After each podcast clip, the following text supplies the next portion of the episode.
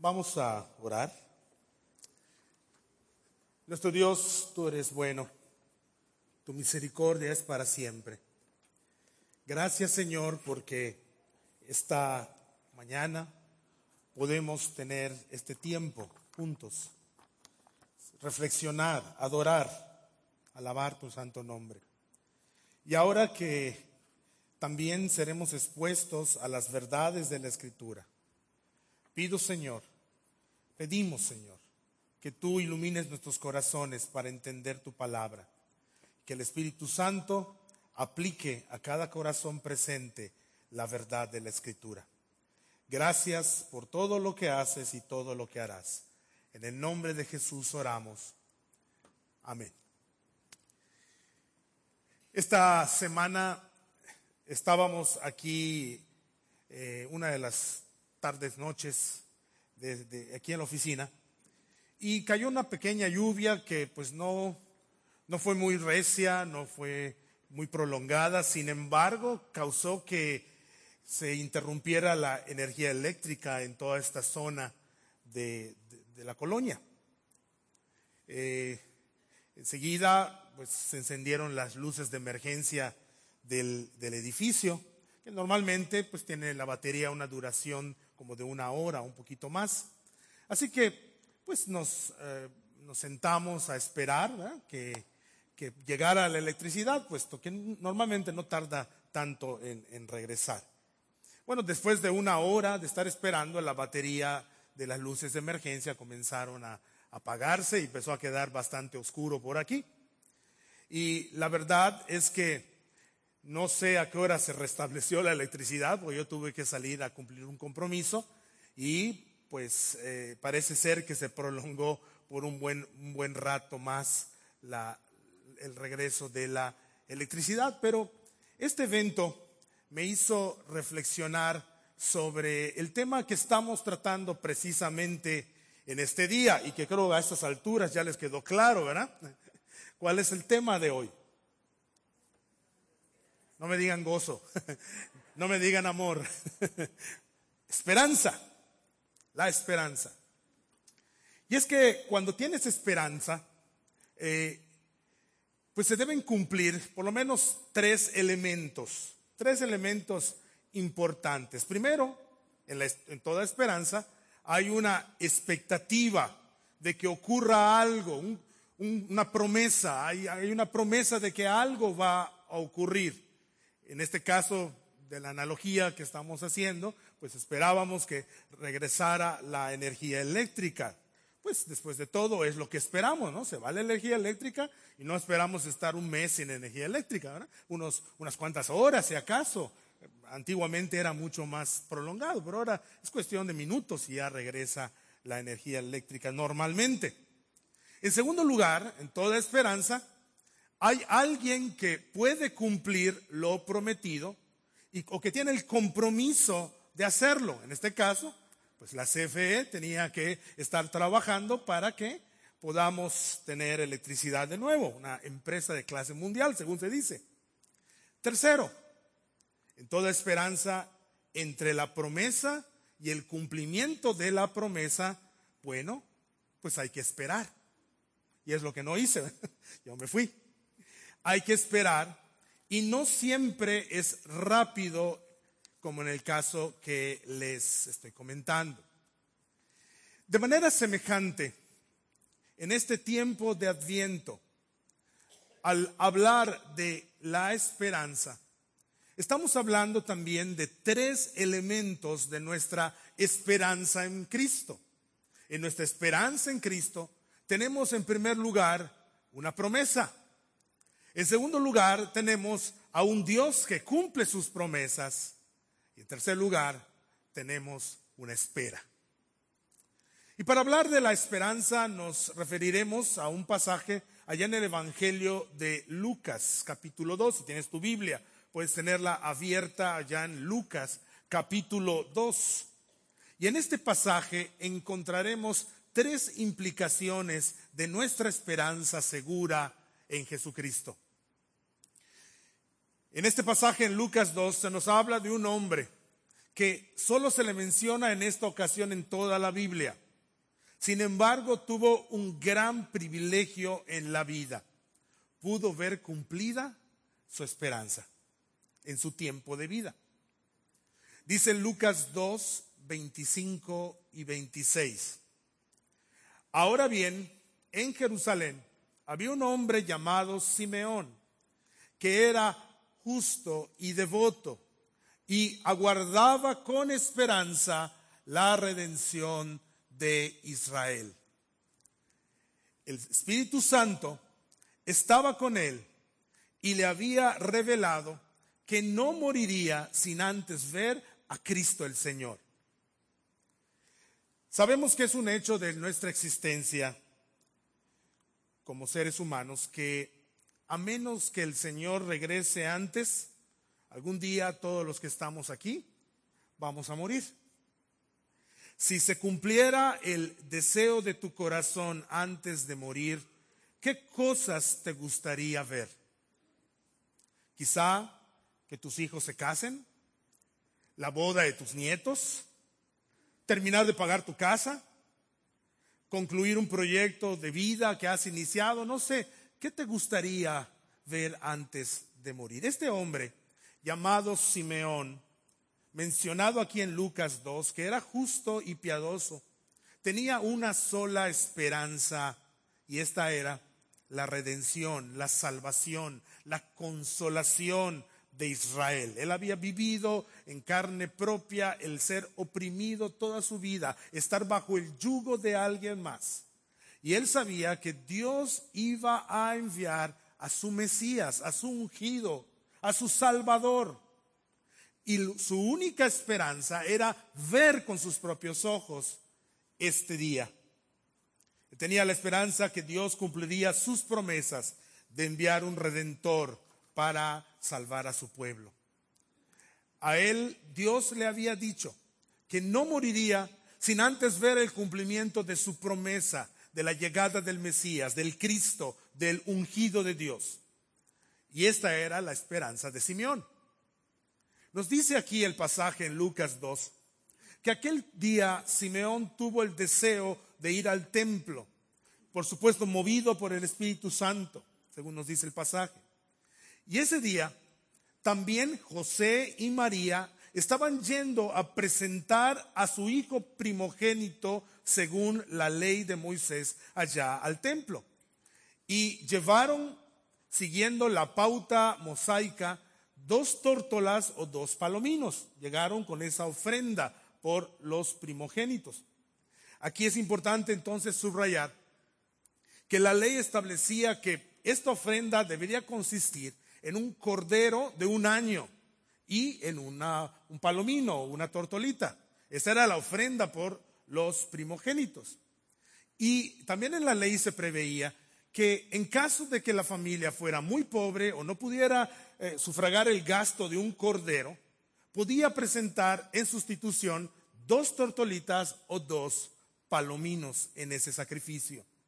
Es decir, mis hermanos, que la familia del Rey de los cielos en su nacimiento humilde, ofreció la ofrenda de los más pobres de esa época, porque su familia era pobre, siendo el rey del universo. Eso nos habla de nuestro rey, de su corazón, de su sencillez y de su humildad. Así que José y María y el niño estaban en el templo y allí se, se dio este encuentro programado por Dios. Y Simeón lleno de gozo, tomando al niño en sus brazos. Elevó una oración que tiene la forma de canto que nos habla de que Dios cumple lo que promete y nos enseña qué implica vivir con una esperanza verdadera y segura, porque solo en Jesucristo está nuestra esperanza verdadera y segura. No hay otro lugar. Solo en Jesucristo vamos a encontrar o tener esta esperanza verdadera y segura. Dice Lucas capítulo 2, versículos 29 al 32. Según tu palabra, soberano Señor, ya puedes despedir a tu siervo en paz, porque han visto mis ojos tu salvación, que has preparado a la vista de todos los pueblos, luz que ilumina a las naciones y gloria de tu pueblo Israel. Aquí encontramos entonces esos tres elementos de nuestra esperanza. Este pasaje nos muestra que nuestra esperanza segura y verdadera implica una promesa de Dios. Dios había hecho una promesa, una promesa de Dios. ¿En qué cosas pensaste cuando te pregunté qué te gustaría ver antes de morir? Si eres como yo, quizá habrás contestado cosas relacionadas con tus hijos, quizá con tus proyectos, tus metas, cosas semejantes en las que eh, somos normalmente los protagonistas de nuestra historia. Por supuesto, esto no está mal, soñar, pensar, desear, pero no es suficiente. Nuestra visión no llega lo suficientemente lejos si esto es lo único que anhelamos o esperamos. Pero mira que Simeón no se siente satisfecho con su vida al punto de decir, ya estoy listo, Señor, cuando tú digas. No se siente al punto de decir esto porque vio a su nieto o porque ya era dueño de su casa o porque vio los 15 años de su nieta. Él estaba satisfecho porque vio a Dios cumplir su promesa. Él dice, mis ojos han visto tu salvación. ¿Qué es lo que vio? Vio a un niño el primogénito de una pareja muy pobre, nacido en un pueblito insignificante llamado Belén, que venía de otro pueblito llamado, venían de otro pueblito llamado Nazaret. Pero Simeón sabía que este niño no era otro niño más en el mundo, sino era el cumplimiento de la promesa de Dios. Dios había enviado a su ungido, a su Mesías, a su Cristo para redimir al pueblo de sus pecados. Hace alrededor de dos mil años el silencio de la noche fue roto por un ángel que traía el anuncio registrado en Lucas 2, versículos 10 y 11.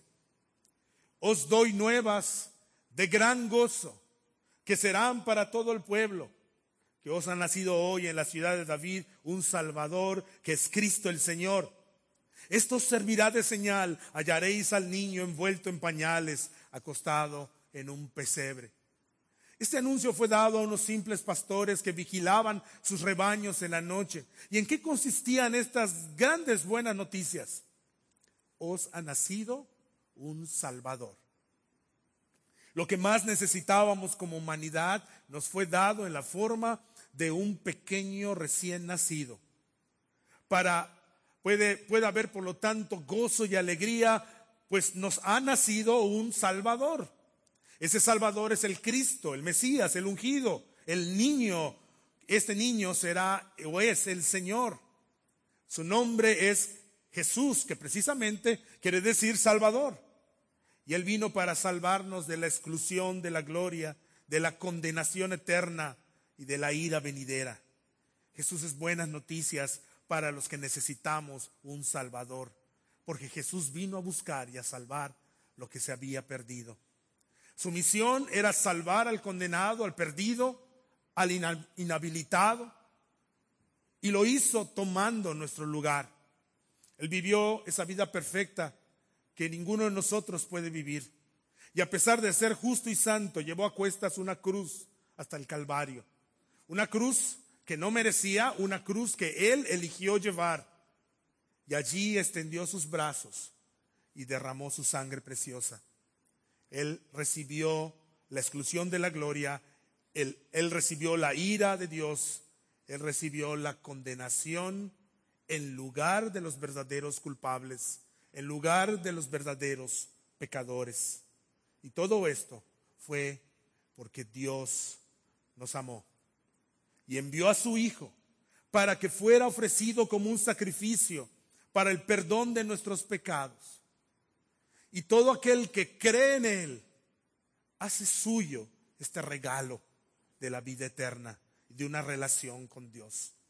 Esto es lo que recibimos y celebramos en Navidad, el regalo del amor de Dios en Cristo Jesús, nuestro Salvador. Qué maravillosa historia, qué buenas noticias.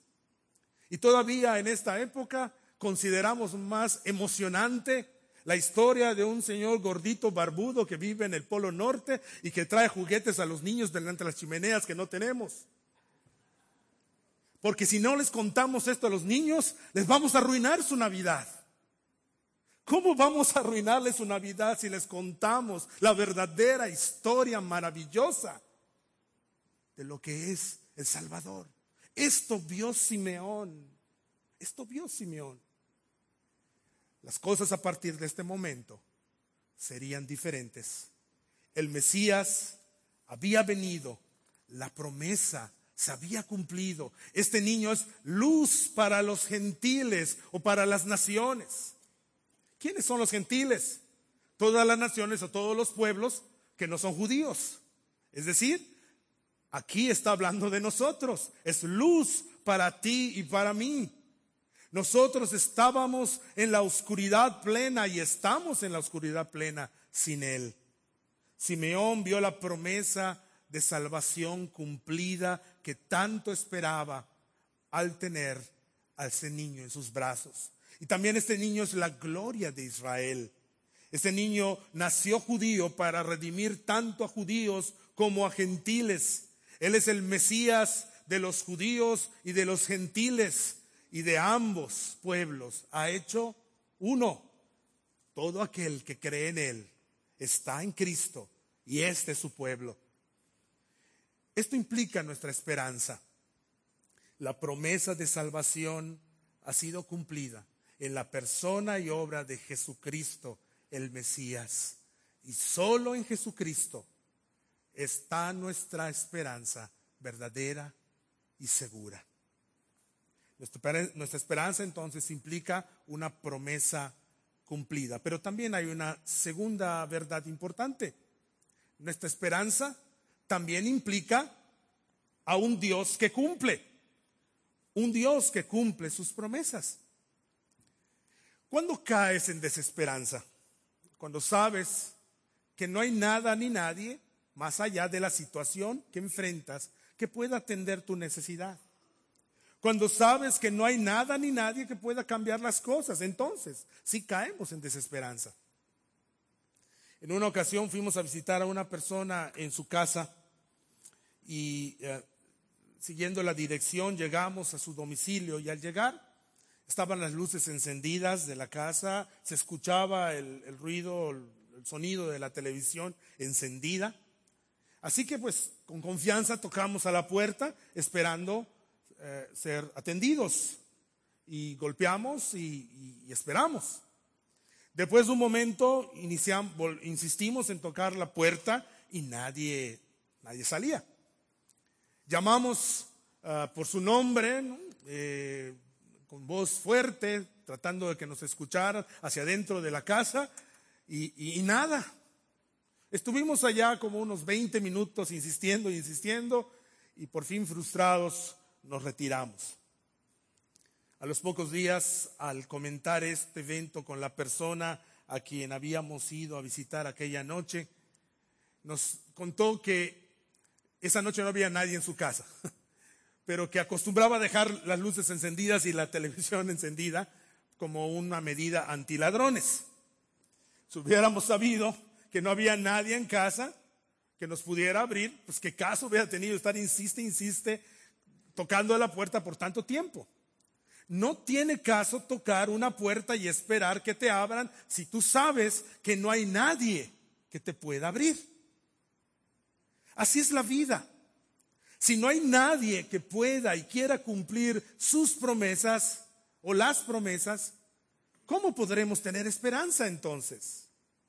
Pero lo que nos hace tener esperanza es que si hay alguien más allá de toda situación o condición que puede y va a cumplir su palabra, su promesa, su compromiso. Y ese es Dios. Simeón dice, Señor, soberano Señor, mis ojos han visto tu salvación que has preparado a la vista de todos los pueblos. Mis ojos han visto tu salvación, Señor soberano. Para Simeón esto no había ocurrido por casualidad o accidente, sino esto obedecía a un plan eterno de un Dios que quiere, puede y siempre cumple su palabra empeñada. A lo largo de la historia bíblica vemos a este Dios cuidando providencialmente cada evento, cada situación, para que llegara el momento justo y exacto para la venida de su Hijo. Cada detalle de la historia bíblica encaja en todo un plan maestro de salvación, que solo puede ser el fruto de la infinita y sabia mente de un creador y Señor del universo. En esto radica la esencia de la esperanza bíblica, en que Dios está empeñado en cumplir su palabra, que puedes contar con ello como un hecho aún antes de que esto haya ocurrido en la historia. La esperanza bíblica no es un anhelo o un deseo de que algo ocurra. No es un ojalá pase esto o aquello, sino la esperanza bíblica está fundamentada en el carácter fiel de Dios. Este Dios que siempre cumple su palabra Así que si decimos que tenemos esperanza, estamos dando por sentado que esto va a ocurrir en el espacio y en el tiempo porque hay alguien que verdaderamente puede y quiere cumplir sus promesas. El Dios del pacto cumplirá sus promesas como las ha cumplido siempre y las seguirá cumpliendo en Cristo Jesús. No hay duda alguna, todo lo que Dios ha prometido darnos en Cristo puedes darlo por sentado. Solo en Jesucristo está nuestra esperanza verdadera y segura. Si Él ha prometido que tenemos vida eterna en Cristo, esto es lo más seguro que tienes. Si ha prometido que estará con nosotros hasta el fin del mundo, Él está ahora mismo en medio de su pueblo. Si ha prometido que nos reuniremos de nuevo con los que han partido al hogar celestial y estaremos por siempre con Él, dalo por sentado, es un hecho.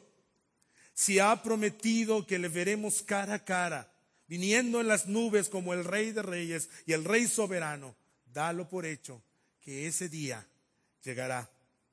Hay un Dios que cumple su palabra y lo hizo todo en la vida, muerte y resurrección de Jesucristo.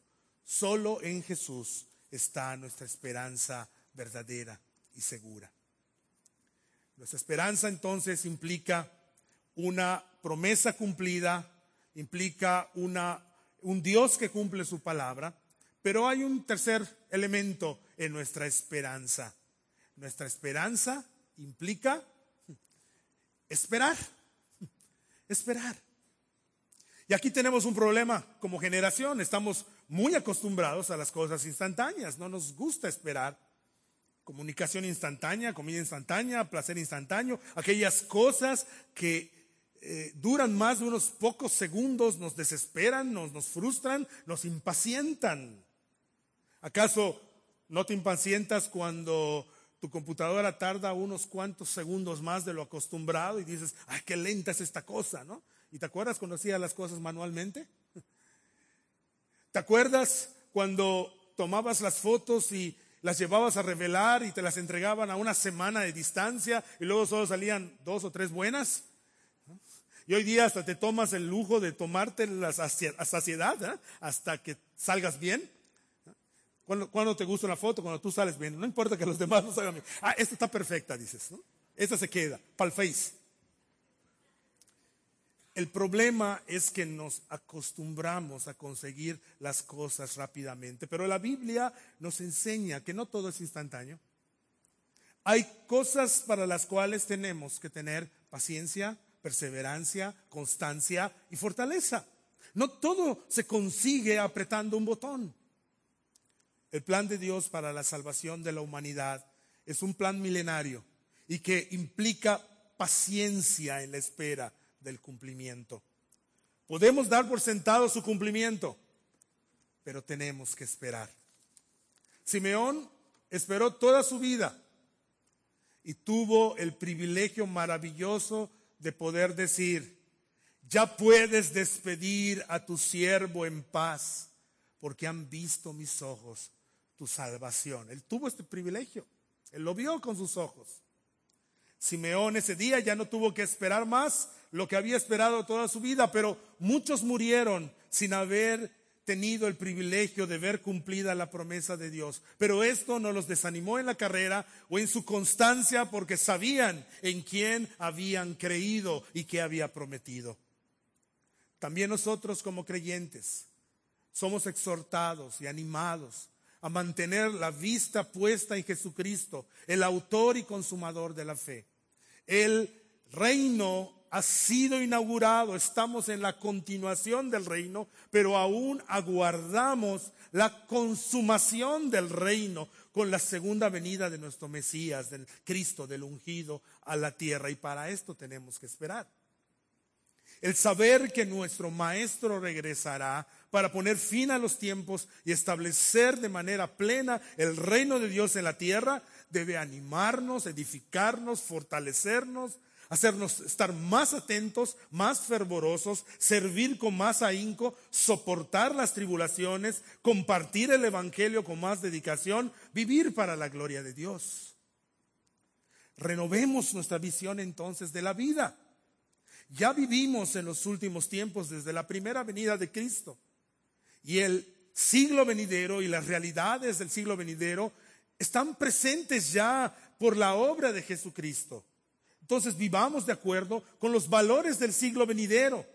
Ahora mismo, ahora mientras estamos aquí, ya no vivamos más en la oscuridad, sino en la luz de Cristo. Recordemos que los sufrimientos actuales, como dice el apóstol, en nada se comparan con la gloria venidera. Vivamos entonces anhelantes de verle cara a cara en los cielos nuevos y la tierra nueva. Pero mientras tanto, nuestra esperanza nos lleva a esperar. Y en espera, y esa espera paciente no es una espera pasiva. Es una espera con los ojos en el cielo, pero con los pies en el suelo. Todavía tenemos mucho que hacer como iglesia.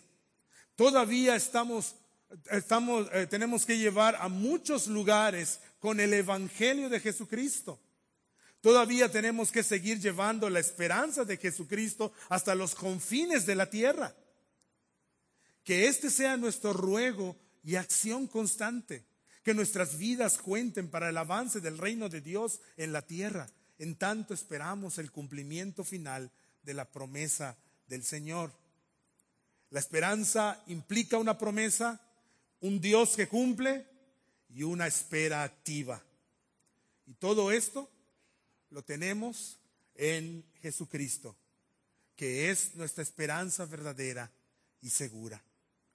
Sigamos entonces caminando de la mano de aquel que prometió estar con nosotros todos los días hasta el fin del mundo.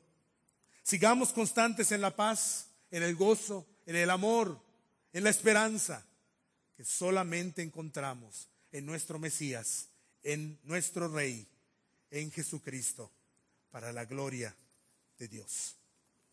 Oremos. Padre, muchas gracias te damos en esta mañana por la oportunidad y la bendición de haber estado reunidos. Gracias, Señor, por el Evangelio que nos recuerda la esperanza viva que tenemos en Jesucristo.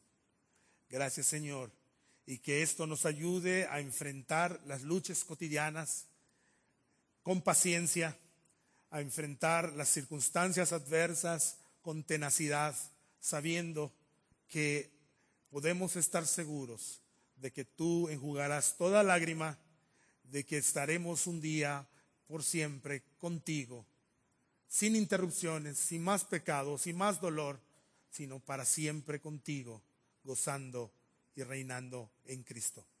Gracias por todas tus bendiciones y bendice a tu iglesia ahora y siempre.